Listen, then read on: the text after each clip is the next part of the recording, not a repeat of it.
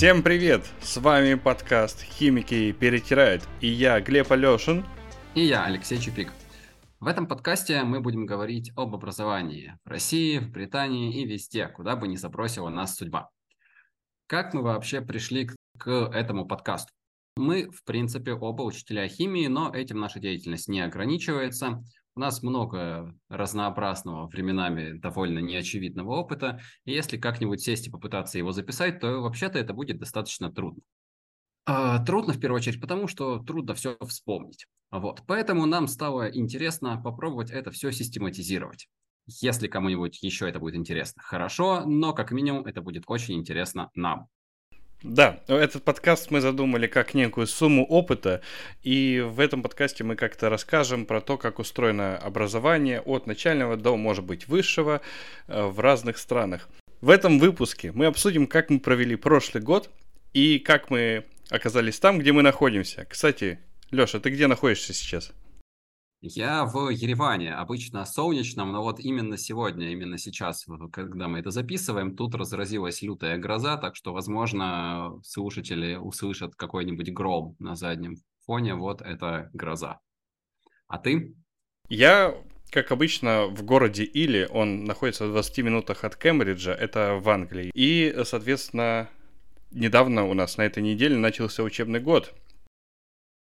Что ж, ну, про новый учебный год мы еще поговорим, а пока вот, да, про прошлый. Как он прошел у меня? В конце сентября я уехал из России, много и часто перемещался. Э, в основном при этом находился в Сербии, в городе Новисад. Э, в конце учебного года по цепочке еще там некоторых переездов вот добрался, собственно, сюда, в Ереван. А, у тебя Ну, как? мы планировали переезд э, с начала марта прошлого года где-то, и в конце августа прошлого года я оказался в Или, где в основном э, и нахожусь, э, периодически куда-то выбираюсь. В основном это, конечно же, происходит на каникулы.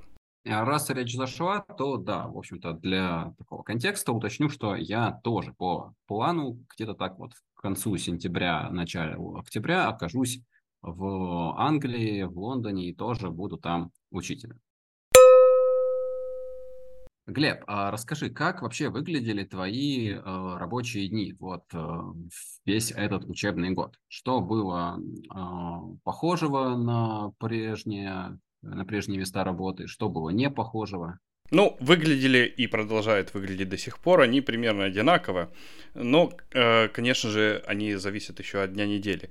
Типичный рабочий день э, у нас в школе начинается в 8 часов 25 минут утра, когда ты приходишь э, к себе в кабинет и с тобой встречается твоя тьюторская группа, то есть это группа учеников, которых ты ведешь как наставник. Обычно у нас это от 10 до 14 человек.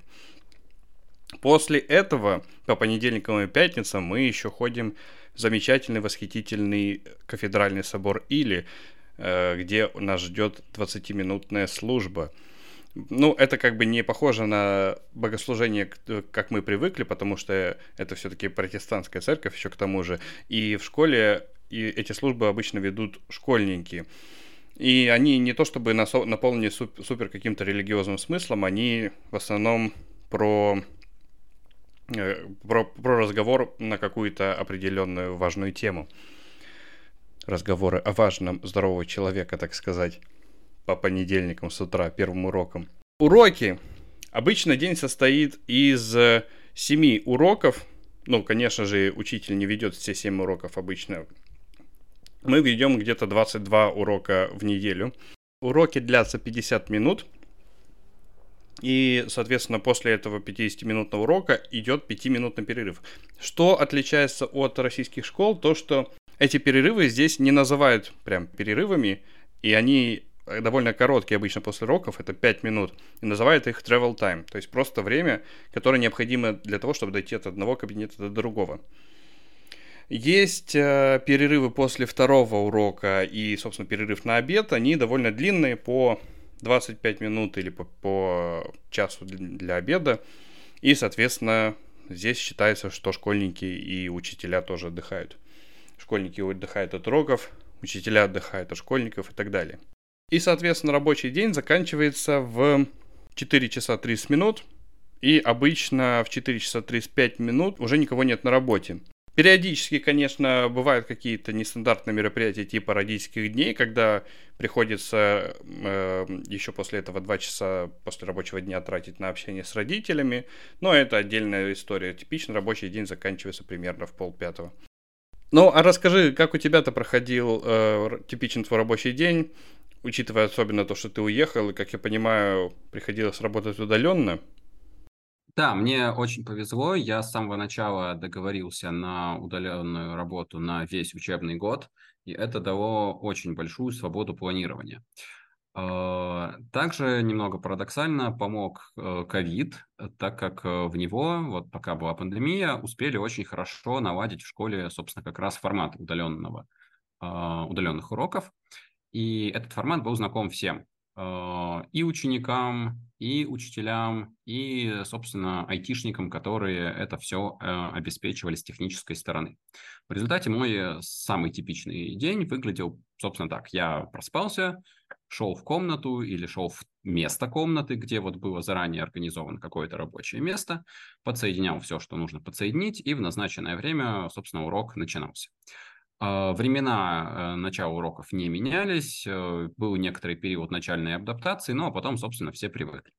Когда уроки оканчивались, то и рабочий день, собственно, заканчивался.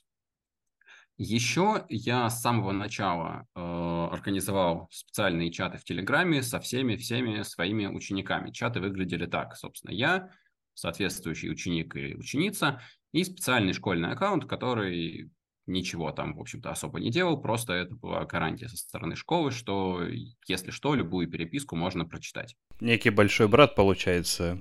Ну да, собственно, как бы это по согласованию там с, с администрацией, это вот было таким нормальным способом именно общаться с учениками.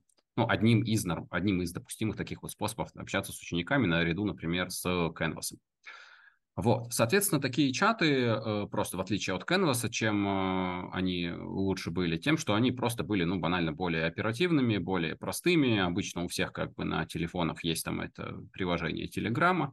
Ну и они, соответственно, служили заменой того, чтобы подойти к учителю, что-то спросить, ну или наоборот, там, чтобы я искал какого-то ученика, ученицу, там, чтобы там что-то сказать.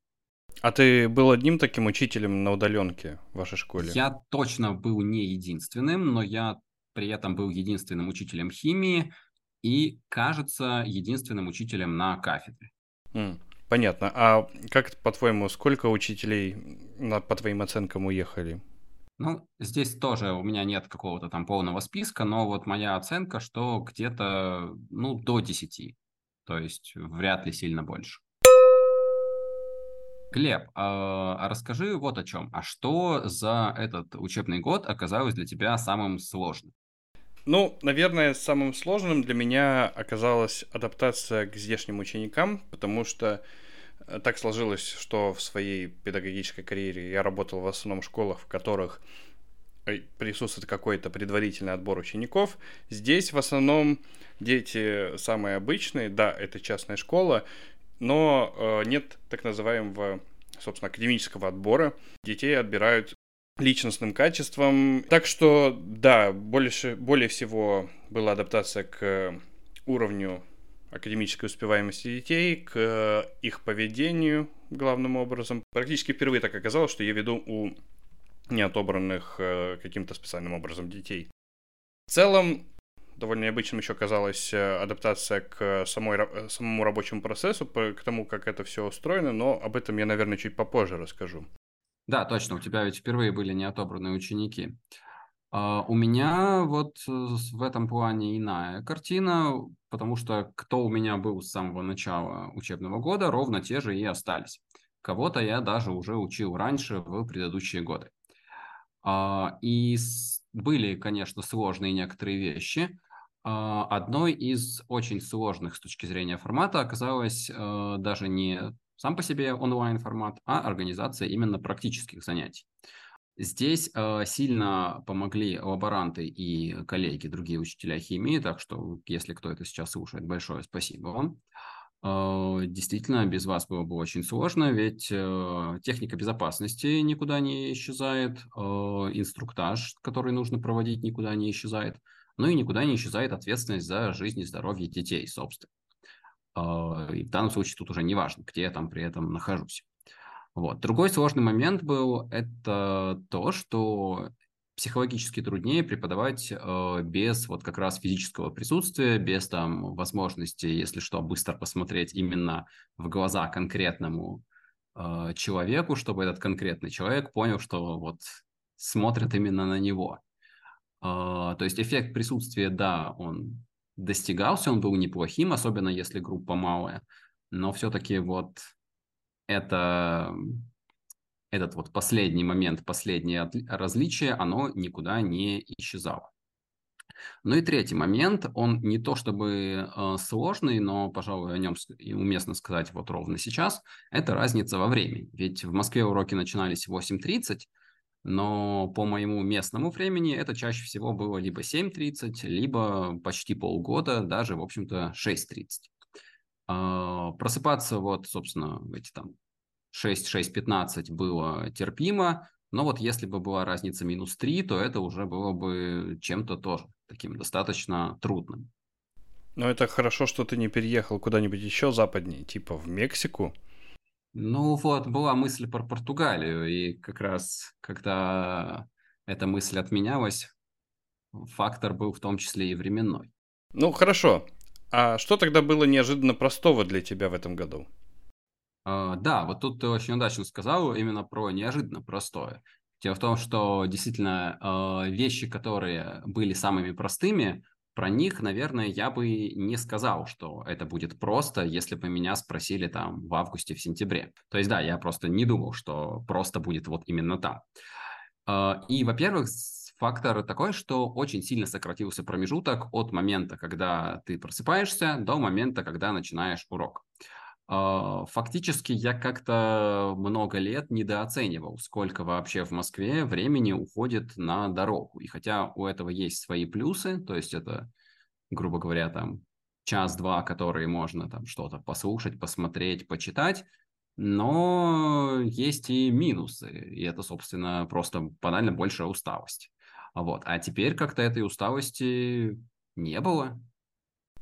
Но ведь э, когда мы были в пандемии на локдауне в 2020 году, ты, наверное, чувствовал примерно то же самое. В целом, да, но в 2020 году все же было как-то вот иначе. А, я бы предположил, что может быть, потому что в 2020 году контраст с предыдущим годом был еще слишком велик, а, и как-то вот просто возможности немножко поспать не хватало, чтобы этот контраст э, снизить. А к осени 22 года все уже было настолько э, грустно, что простое немножко лишнего сна действительно стало неожиданностью, причем неожиданностью приятной. Да, у меня, кстати, похожая штука. Когда я переехал сюда, я оказался в необычной для себя ситуации, когда я живу в буквально трех минутах ходьбы от своего кабинета. Мой дом находится непосредственно в школе, и, соответственно, я тоже оценил сколько раньше времени я тратил на дорогу. Несмотря на то, что раньше, когда я работал в Летово, я жил буквально в 15 минутах от, буквально в 15 минутах езды от, э, собственно, школы. Но даже несмотря на это, э, разница, в, разница во времени, которое ты тратишь на дорогу, она довольно значительная. Сейчас я могу сразу после работы оказаться дома, ну, а еще для меня неожиданно простыми штуками были язык, в частности, потому что я ожидал, что преподавание и вообще работа на другом языке будет довольно сложной штукой, но оказалось, что язык это просто инструмент, которым надо пользоваться. Даже, не, даже если ты не в совершенстве владеешь английским языком, э, в принципе, ты можешь объясниться, и в том числе на уроках, когда ты говоришь э, термины, которые по дефолту ученики все равно не понимают, и тебе приходится объяснять им более простыми словами. Некоторые учителя даже мне говорили, что то, что я выражаюсь довольно упрощенным языком, это даже какой-то плюс для тех учеников, которые э, как-то меньше понимают, естественно, научные предметы, и им дается это легче за счет того, что я упрощаю свой английский. И э, еще из э, хороших таких неожиданно, э, неожиданно хороших э, вещей. Это то, как устроена в целом э, рабочая, рабочая атмосфера, рабочий этикет, и как здесь относятся к тайм-менеджменту, как здесь планируют, э, планируют рабочее время вплоть до пятиминутных каких-то отрезков, э, любят планировать встречи на какие-то короткие промежутки времени, и, например, наши кафедральные встречи, они длятся 25 минут, и они обычно длятся ровно 25 минут. Если, собственно, возникают какие-то темы, которые требуют дополнительного обсуждения, мы просто переносим еще на две недели и обсуждаем их через две недели. Вот примерно так это устроено. Ну и да, конечно же, когда э, я когда я начал работать здесь, я оценил вот этот вот work-life balance, э, то, что рабочее время строго фиксировано, по выходным работу запирают на замок, ты туда все равно не попадешь и не сможешь работать, даже если очень захочешь, поэтому это оставляет довольно большой простор для того, что, чтобы делать что-то вне работы и проводить как-то хорошо свое свободное время. А у меня еще один момент, тоже такой довольно приятный был. А, это то, что вообще все вот эти вот 10 э, месяцев, они были чем-то таким максимально приближенным к цифровому кочевничеству, по крайней мере, как я его себе представляю. Дело в том, что вот в основном мы, да, базировались в Сербии. Сербия э, не очень большая страна. Если ты куда-то едешь по Сербии дольше двух дней, то, в принципе, поездка автоматически заграничная. И нам сильно помогало, что у нас был открытый Шенген, поэтому свобода перемещений была прям очень э, практически полная. Мы часто куда-то выезжали в результате, ну и я просто продолжал уроки из каких-то других мест. На самом деле я ни разу за жизнь настолько часто куда-то не выезжал э, при всей даже своей любви к поездкам. Ну хорошо, значит тебе точно понравится в Англии, потому что здесь каникулы равномерно распределены по учебному году. А что с каникулами? В какие месяцы? Сколько по времени? Конечно, летние каникулы несколько короче, чем мы привыкли. Они длятся примерно 7-8 недель с середины июля по начало сентября. А, а в государственных школах так может быть еще и позже начинаются летние каникулы. А, но остальные каникулы, они довольно большие, и их просто больше по количеству. Ну вот, например, у меня в прошлом году было три семестра, соответственно, осенний, весенний и летний. Между этими тремя семестрами полноценные каникулы длиной где-то в три недели, когда ты можешь съездить в отпуск куда-нибудь. А посередине этих семестрах еще небольшие каникулы на одну-две недели. То есть, соответственно, как они здесь говорят, term, то есть семестр, разбит на некоторые вот эти half-term. Э, и, соответственно, э, половинки семестра, они обычно по 5-7 недель. В государственных школах эти промежутки могут быть несколько другими и несколько больше, но в частных школах обычно они по 5-7 недель. Некоторые здесь даже шутят, что чем дороже школа, тем меньше в ней дети учатся. В самых дорогих школах э, обычно семестр заканчивается примерно в конце июня, и это очень рано. Например, у Арсения в его государственной школе в этом году э, учебный год заканчивался 18 июля, и э, в следующем году он закончится вообще 20 июля где-то. В общем, получается, учебных недель столько же, где-то 34-36, каникул примерно столько же, сколько в России в сумме, но они чуть больше равномерно размазаны по году.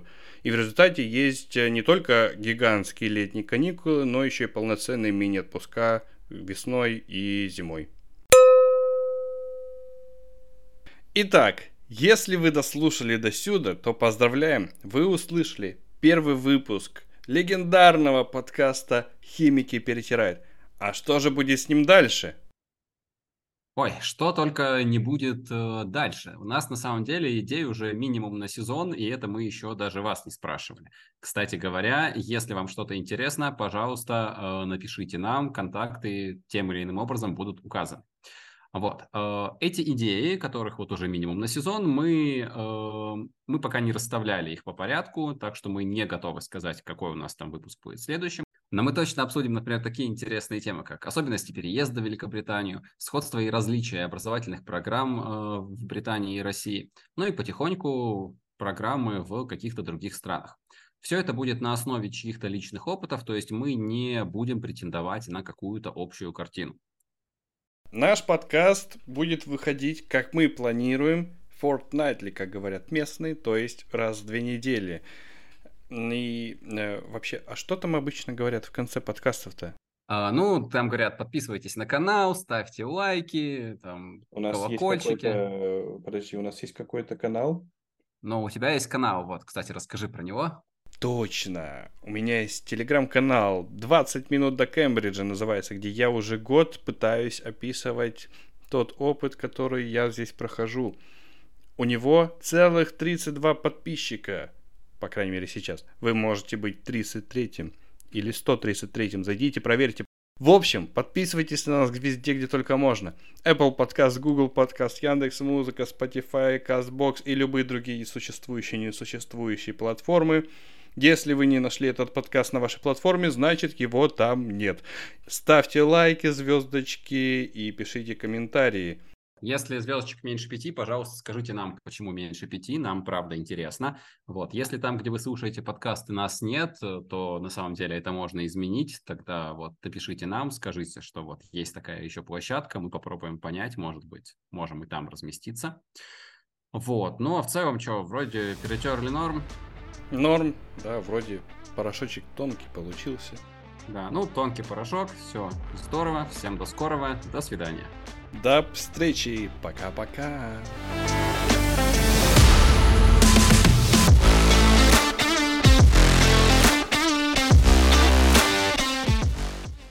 А, я тупой вопрос, а, они, а вот они летние, он типа осенний, весенний и летний, а зимний нет? Че, зимний? Я просто не в курсе, типа, как эти Хорошо. называются. У нас в школе они вообще по кривому называются. У нас же религиозная школа. В нормальных государственных школах они называются autumn term, spring term and uh, summer term. У нас они называются Michaelmas term. Знаешь, что такое Michaelmas? Подожди, да, да, да, да, я попробую понять. Но на ум приходит вообще Николай Чудотворец.